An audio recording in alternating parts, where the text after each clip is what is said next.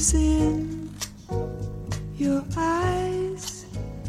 A look your smile can't disguise.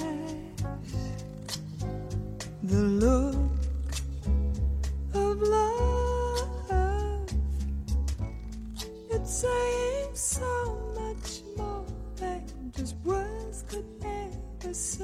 Bonjour à tous et bienvenue sur le talk de JDG Radio. Aujourd'hui, nous sommes une équipe réduite mais enthousiaste. J'ai le plaisir d'être euh, autour de la table à la Grande Colombe avec Anne-Louise Echevin. Bonjour Anne-Louise. Bonjour Adrien, bonjour à tous. Et depuis la Normandie, Adeline Gombeau. Bonjour Adeline. Bonjour à tous et désolé si la connexion est un peu instable, hein, mais c'est les, c'est de- les joies de la Normandie. J'imagine que toutes les deux, vous avez suivi avec, suivi avec passion les courses d'hier à Cannes-sur-Mer. Il y avait deux épreuves black type. Donc, honneur à Anne-Louise. Un petit peu vo- votre analyse, Anne-Louise. Euh, deux épreuves Black Type, donc le prix de la Californie remporté euh, par Brave Emperor, entraîné par euh, Archie Watson, qui avait déjà gagné cette course. Un, bon poulain qui avait montré des moyens à deux ans et qui fait plaisir à ses nombreux propriétaires, enfin nombreux, qu'il appartient au syndicat de Middleham Park, donc des gens pleins d'enthousiasme qu'on a déjà vu euh, en France, euh, je crois, de mémoire, euh, tous les propriétaires de The Platinum Queen qui avaient failli casser le podium le jour de l'arc quand elle avait gagné l'abbaye. Donc je pense qu'il y a dû y avoir de la fête à Cagnes-sur-Mer après.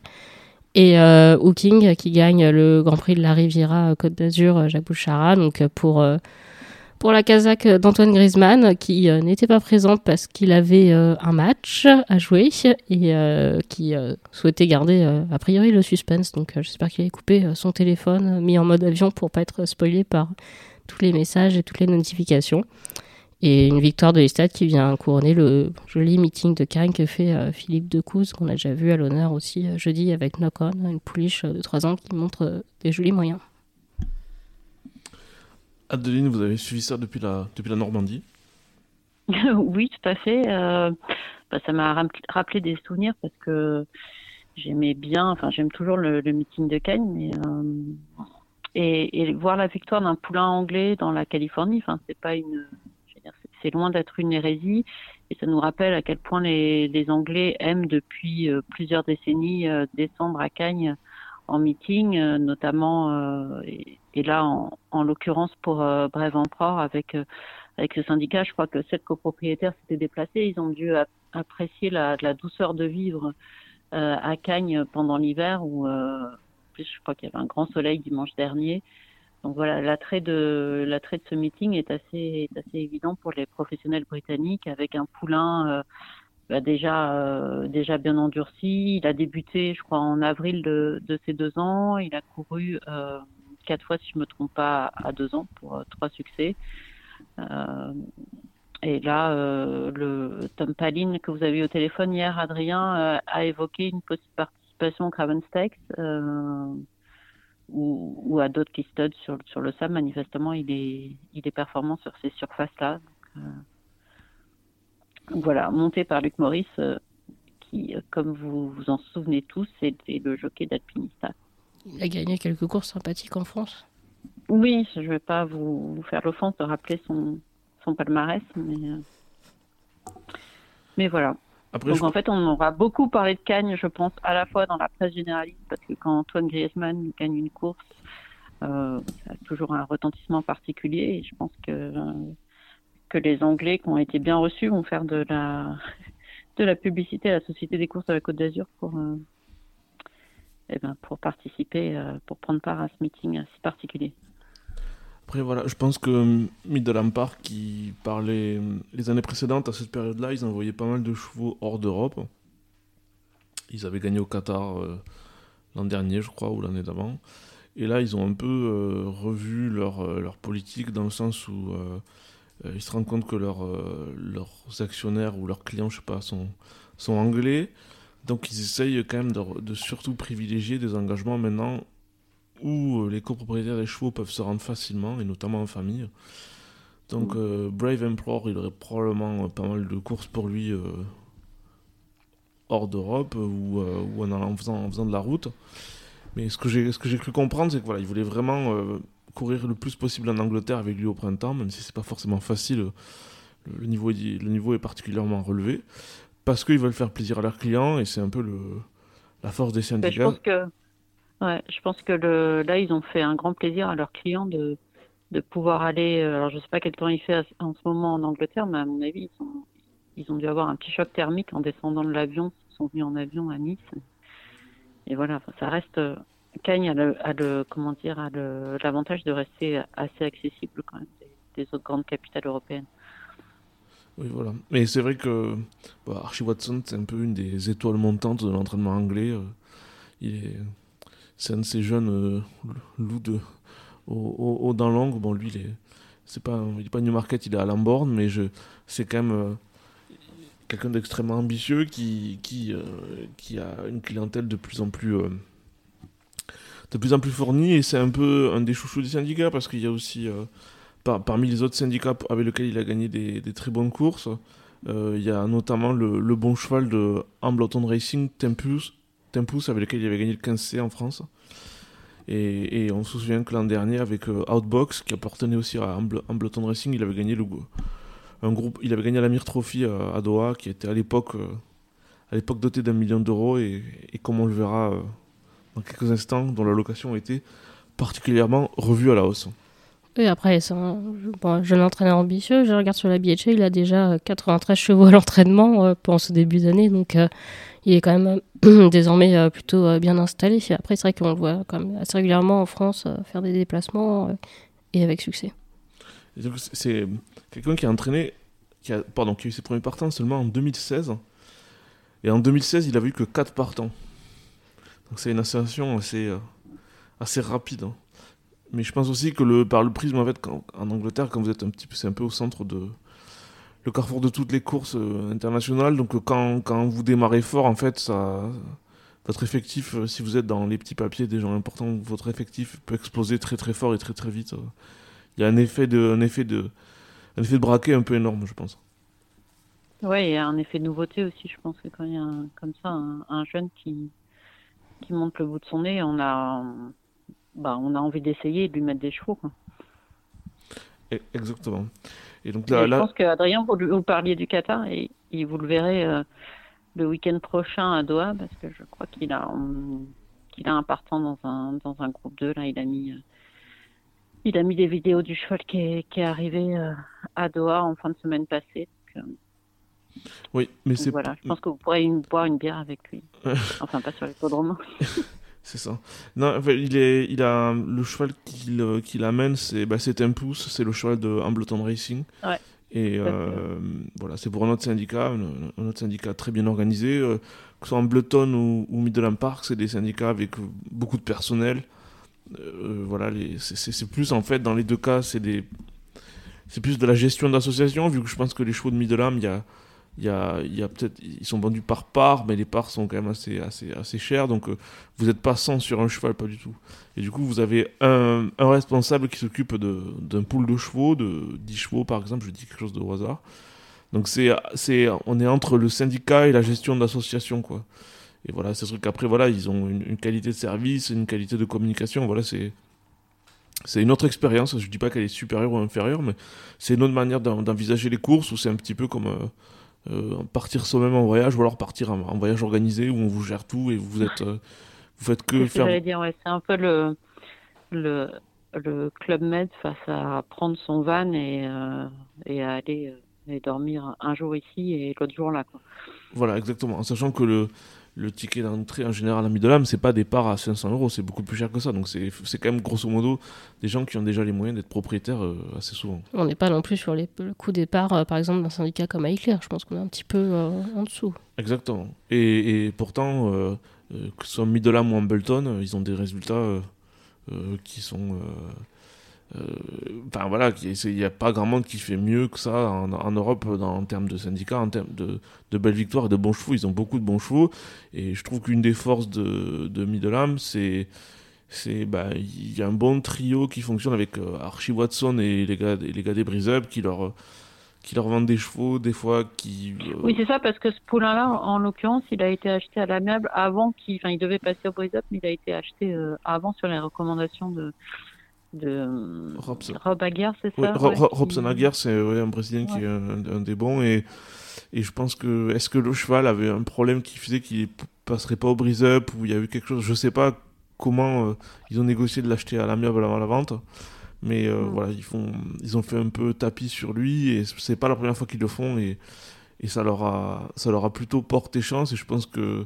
Je pense que, enfin, si j'ai bien compris, Archie Watson a quand même des bonnes relations avec, euh, avec plusieurs brise-up consignors. Donc euh, voilà, c'est un truc qui fonctionne bien parce qu'après des chevaux comme ça, c'est quand même des porte-drapeaux. Et, quand, euh, quand euh, avec Tempus, donc l'autre syndicat, ils ont gagné la course à 1 million de dollars l'an dernier, c'est quand même une, situ- une situation extraordinaire. Bon, malheureusement, de mémoire, il n'y avait pas non plus beaucoup de membres du syndicat qui avaient pu fuir le voyage jusqu'au Qatar. Donc l'autre grand sujet qui anime le- l'Europe des courses, c'est marrant parce qu'il anime des deux côtés de la Manche, que ce soit en France ou, ou en Angleterre et même en Irlande, c'est c'est celui de la cravache. Et euh, notre spécialiste maison euh, pour tout ce qui est cravache, c'est c'est Anouise. Je, bon, bah, ne vous faites pas de. Des talents insoupçonnés, là, nous. Oui, bah, je pense que j'aurai une bonne réputation. On va me poser des questions. Maintenant, j'ai j'ai plus de cravache chez moi depuis que longtemps, depuis que j'ai arrêté de monter à poney. hein. donc donc, euh, voilà, je ne sais pas si je suis spécialiste. Euh, mais oui, oui, euh, mercredi dernier, France Gallo euh, a annoncé des changements concernant les règles de la cravache, les règles autour de l'utilisation de la cravache en France. Donc, baisse des coûts, pas une grosse baisse, on passe de 5 euh, coûts, euh, enfin pardon, on dit plus coûts, on dit sollicitations maintenant. Euh, 5 sollicitations à 4 sollicitations. Donc certains ont dit que baisser de 1, ça servait pas forcément à grand chose, enfin ça ne changeait pas grand chose. Après, on peut aussi dire que plus on se rapproche euh, du niveau 0, euh, plus euh, ça compte double. Et surtout, les gros changements, c'est autour, autour des sanctions qui sont quand même grandement renforcées. Donc, première infraction, on prend ces 150 euros d'amende, mais après, on passe directement aux mises à pied. Alors, quand je dis première infrac- infraction, jockey professionnel, parce que pour les apprentis, jeunes jockeys, gentleman rider et cavalier, c'est plus. c'est quand même plus sévère et surtout dans les courses de groupe, le, un coup, euh, enfin une sollicitation pardon, en trop, ce sera euh, directement euh, une mise à pied. Donc c'est, on a vu, on a vu, on a vu rencontrer quelques professionnels samedi aux courses que ça faisait pas forcément l'unanimité ce renforcement des sanctions. Et, euh, Et, et j'ai envie de dire, euh, de toute façon, c'est un sujet sur lequel on aura difficilement un consensus. Enfin, c'est le cas aussi en Angleterre. Personne n'arrive à se mettre d'accord. euh.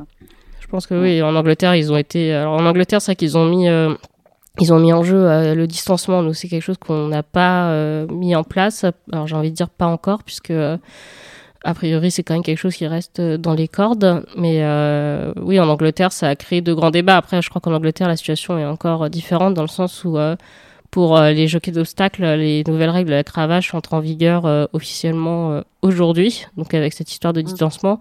Et on est à un mois de Cheltenham, donc en effet, est-ce que c'était le meilleur moment de les mettre en place dans le sens où les jockeys irlandais, eux, ils n'ont pas forcément eu la période d'adaptation euh, que les jockeys anglais ont pu avoir. Donc euh, c'est, euh, il y a un peu une crainte, notamment pour les jockeys irlandais qui vont arriver à Cheltenham et de savoir s'ils vont s'adapter ou pas aux règles ou s'ils vont rester dans leur moule habituel.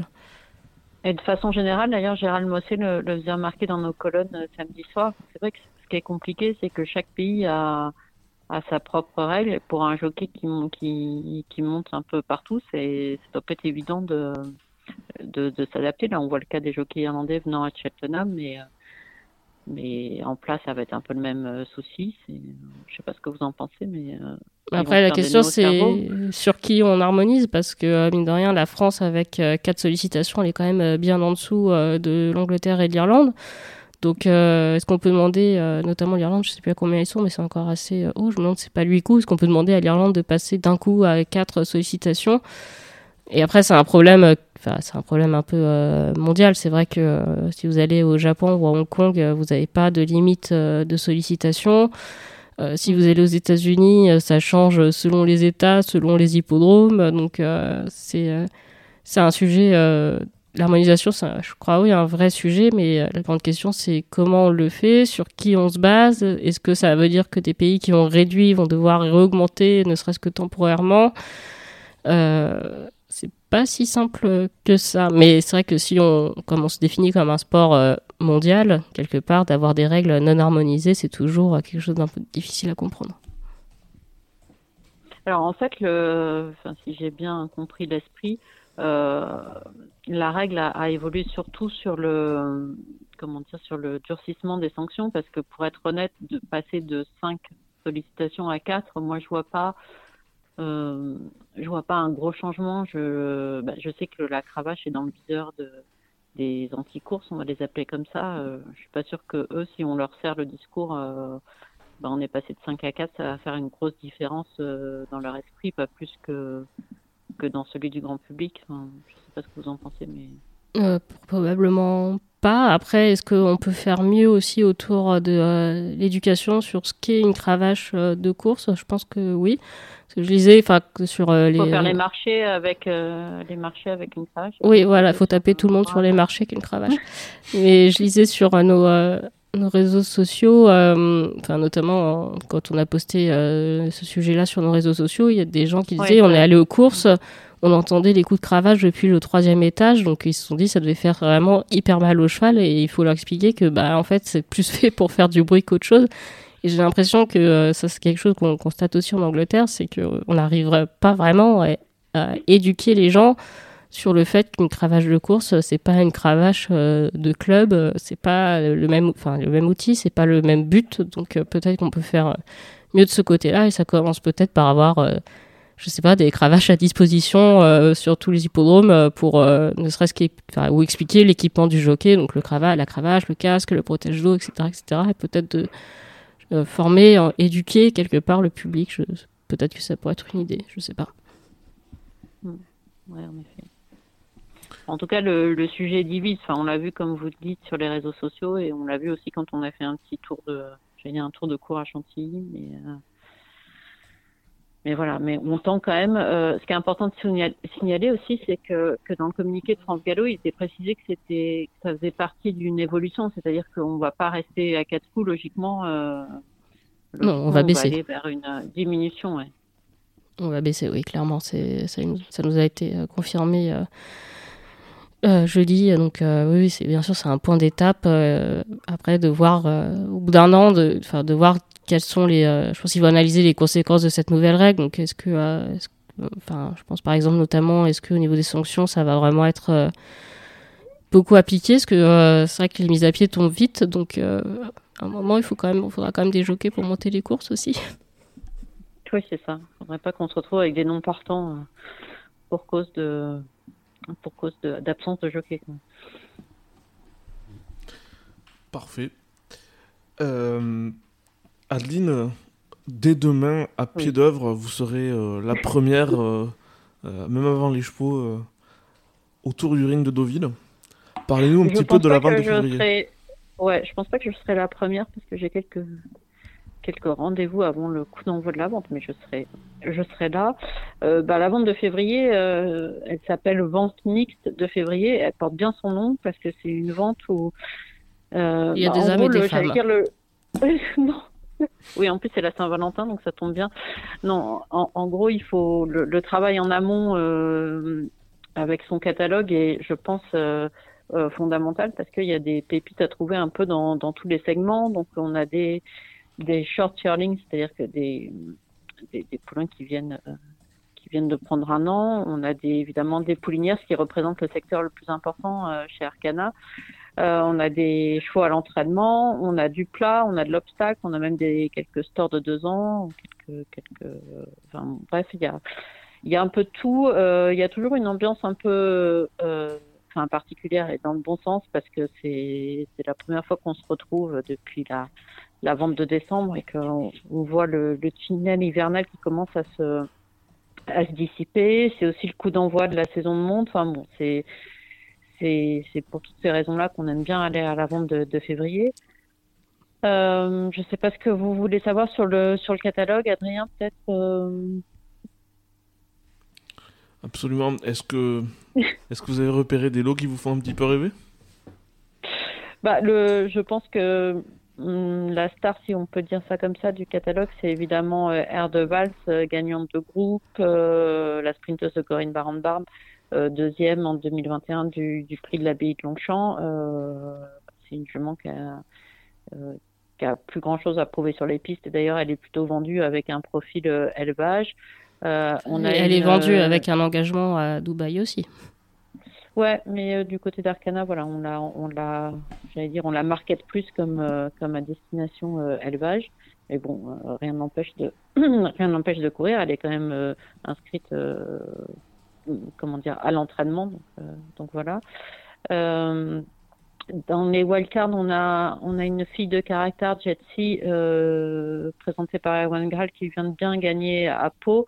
Donc cette vente, elle permet de bien valoriser ses chevaux, ses performeurs des, meetings hivernaux. Donc euh, la Jetsi en est un bon, euh, un bon exemple. Euh, puis ensuite, il faut se plonger dans le dans la poulinière. Donc Al Shakab avait un lot très fort l'an dernier. Peut-être qu'il est un peu moins étoffé cette année, mais quand même avec des juments qui ont déjà produit des black type, qui sont qui sont frères ou sœurs de, enfin sœurs plutôt de de chevaux de, de groupe 1. Donc, euh, donc voilà, c'est du, c'est du costaud. Il y a aussi euh, parmi les wildcards les capucines qui présentent une jeune, euh, une jeune poulinière pleine de sotsas qui est une fille de Top Toss.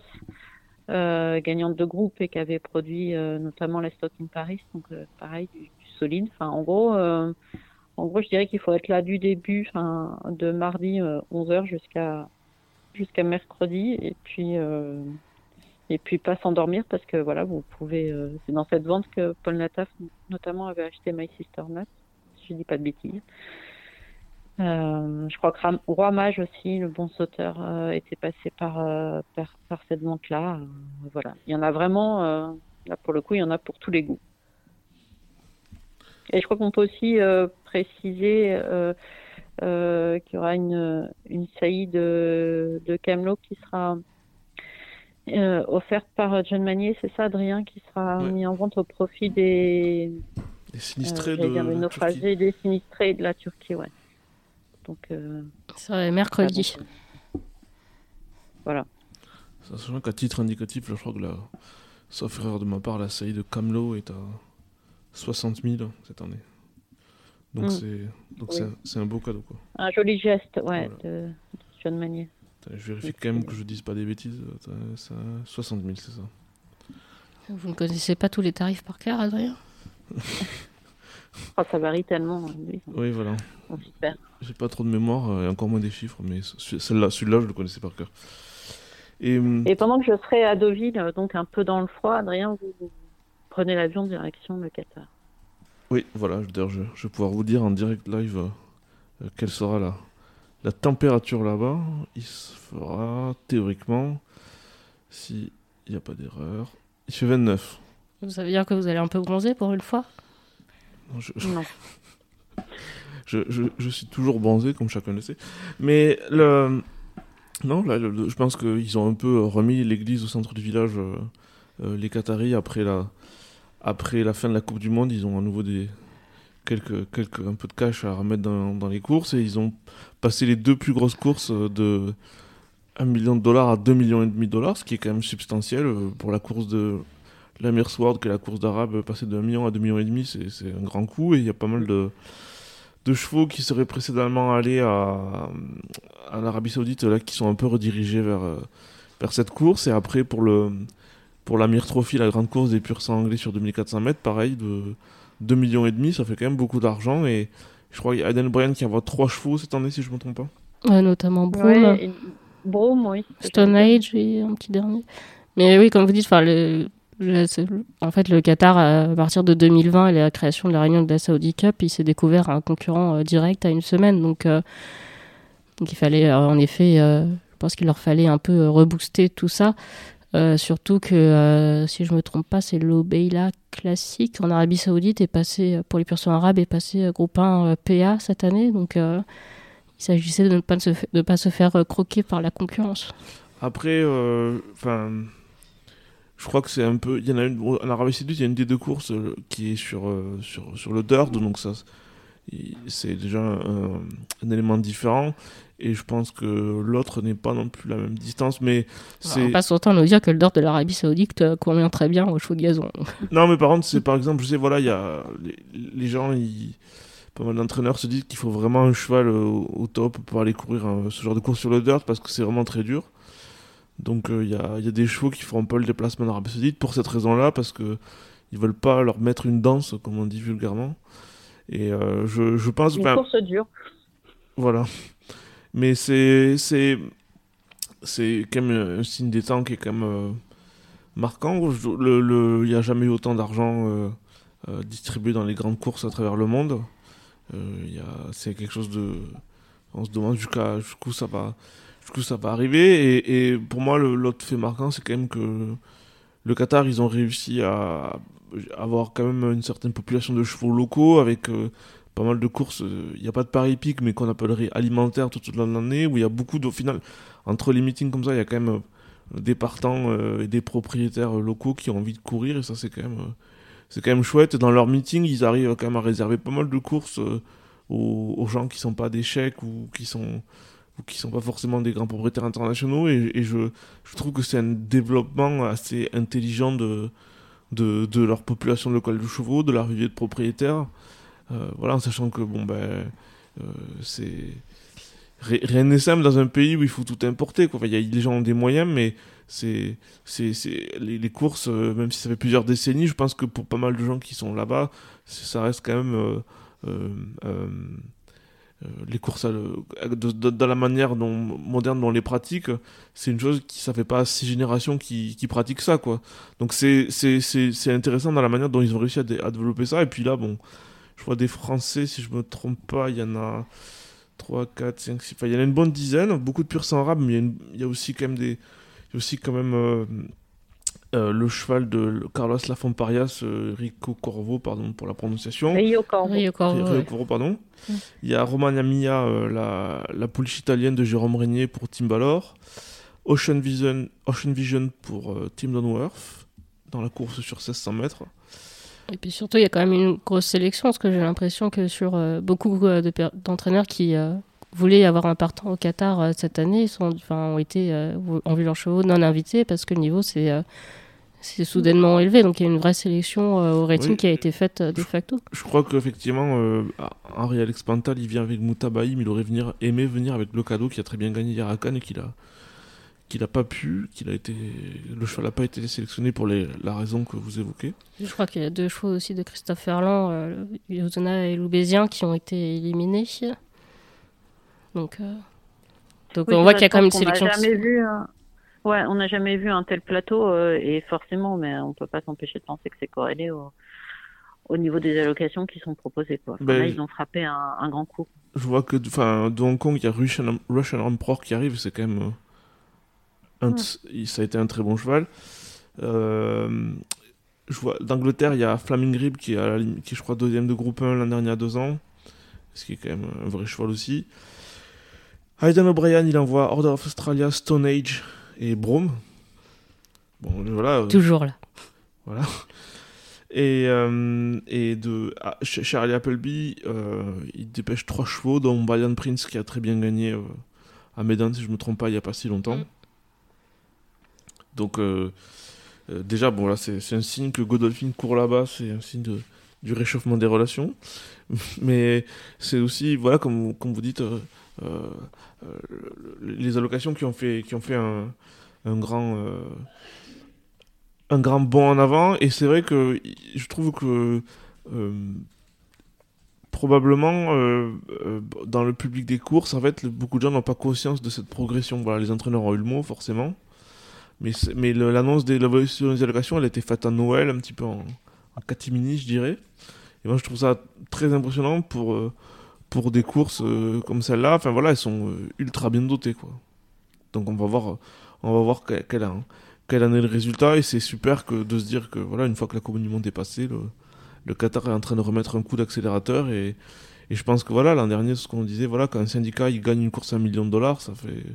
C'est quand même un signe un signe génial et, je souhaite par exemple bah, que Hamilton il fasse aussi bien cette année avec, euh, avec Tempus dans, dans l'ITM Cup, même si ça peut-être pas aussi facile que les années précédentes, mais moi c'est un meeting que je trouve toujours très intéressant euh, d'y aller parce qu'on apprend beaucoup de choses, on croise beaucoup de gens. Et, euh, je crois que plus que jamais, les, pays arabes ont, un rôle central dans l'économie des courses européennes. Il faut voir l'argent qui est distribué en l'espace de quelques semaines entre euh, le Qatar, euh, l'Arabie Saoudite et puis euh, le, la nuit de la Dubai World Cup fin mars. C'est quand même assez incroyable ce programme en l'espace de ouais. quoi 20, enfin 10 ans, 20 ans. Il s'est il s'est développé euh, de, de, façon ouais. spectaculaire. Il n'y a pas un petit peu de Bahreïn aussi entre deux ou... bah, Ils courent au Bahreïn. Après, le vrai que leur grande course, c'était plutôt euh, durant notre hiver. Mais oui, il y a toujours, euh, bien sûr, du Bahreïn en plus euh, qui court. Donc oui, il y a un vrai programme. Et d'ailleurs, on voit le résultat au niveau des ventes européennes, où il y a beaucoup d'acheteurs maintenant du Bahreïn, de l'Arabie Saoudite, etc., qui achètent. Et parfois qui laissent leurs chevaux en Europe ou qui vont les laisser peut-être en Europe le début de carrière, mais des chevaux qui vont probablement, soit en partie soit, enfin, vont être amenés à évoluer euh, à un moment donné euh, dans les euh, pays du Golfe. Oui, c'est certain. D'ailleurs, on voit bien dans la, on voit bien dans la liste des engagés de, la, Saudi Cup le nombre de chevaux qu'on a vu passer aux ventes chez Arcana notamment. C'est vraiment très très très très marquant et bon là c'est qu'il y en a pas mal qui sont maintenant, maintenant pardon en entraînement là-bas en Arabie Saoudite et même voilà pour les pour les gros handicaps sur le gazon ils sont capables de mettre vraiment beaucoup d'argent. Alors les allocations sont intéressantes, mais je pense aussi qu'ils ont quand même des propriétaires qui ont, qui ont du gaz. Oui. Adeline, vous, vous connaissez bien le Qatar, c'est un peu votre, ça, ça, a été votre seconde maison, je crois. Ouais, bah, ça l'est, ça l'est plus trop, mais euh, c'est sûr que, bah, c'est sûr que par rapport à, je crois que j'y suis allée pour la première fois, ça fera bientôt euh, euh, 10 ans et euh, bah, quand on voit des, des, chevaux du niveau de ce qu'on qu'a amené euh, Aidan O'Brien ou même les chevaux hongkongais, euh, c'est vrai qu'à l'époque c'était quand même euh, c'était pas pas ce niveau-là. Moi j'ai vu euh, l'Amir Trophy gagné par des chevaux entraînés sur place. Là ça va être ça va être plus compliqué. Donc donc donc voilà, je je suis curieuse de voir de voir à quel point le, le niveau a progressé. Je vous dire un petit mot pour Lady Princess, non? Euh, Oui, bah, c'est ce qu'elle va tenter, c'est très difficile. Faire gagner la triple couronne, euh, gagner sur euh, 1600 mètres en Angleterre, 2000 mètres à le jour de l'Arc à Longchamp et, et 2400 mètres à Doha. C'est une triple couronne très difficile parce que bon, je pense que c'est aussi une, des seules triples couronnes euh, intergénérationnelles et, inter et euh, multisexes. Donc vous êtes probablement face aux meilleurs chevaux de 4 ou 5 générations. Et puis, on faisait très bien que chez les purs arabes, typiquement sur 2400 mètres, c'est très très dur de battre les, les, les Qataris à Doha chez eux. Ils ont, ils ont souvent beaucoup de chevaux dans la course et c'est pas facile. Donc, je sais pas cette année qui va courir dans les locaux. Mais c'est jamais, jamais simple. Même des très bons chevaux comme Al Mortages avait été battu là-bas. Et voilà, bah, Lady Princess, euh, c'est. Un des meilleurs purs arabes qu'on ait jamais vu. Elle a déjà gagné plus de groupe 1 euh, que Almourtagez, elle est, elle, elle, enfin voilà, elle a, elle a l'air de d'avoir la santé et tout pour durer et c'est et c'est assez incroyable. Elle a gagné. Bon après c'est vrai qu'aussi ce qui se passe c'est qu'elle arrive dans une période de l'histoire de cette de cette race où il y a beaucoup plus de courses qu'avant, il y a beaucoup plus de courses dans plus de pays. Et d'ailleurs, il faut dire que c'est assez fou le voir le, dans le golf, l'argent disponible pour les purs arabes qui sont une toute petite population à l'échelle mondiale. Y a le, nombre de chevaux d'entraînement est, est assez, est assez petit, surtout si on, si on considère que les chevaux de certains pays sont un peu hors ligue pour l'instant. Enfin, je veux dire, les chevaux euh, polonais, euh, pour l'instant, on verra comment ça évolue, mais de certains pays comme la Tunisie, tout ça, ils, ils ont rarement le niveau de, des grandes courses internationales. Donc, en fait, pour un nombre de chevaux qui ont le niveau des courses internationales qui est assez réduit, il y a euh, des, sommes qui sont assez euh, qui sont assez euh, colossales. Je trouve que c'est, stupéfiant, par exemple, de voir le, les, le compte en banque des très bons pur sang arabes et il est vraiment très très fourni et, il a il a rien à envier à, certains très bons pur sang anglais de, de, niveau groupe 1 quoi.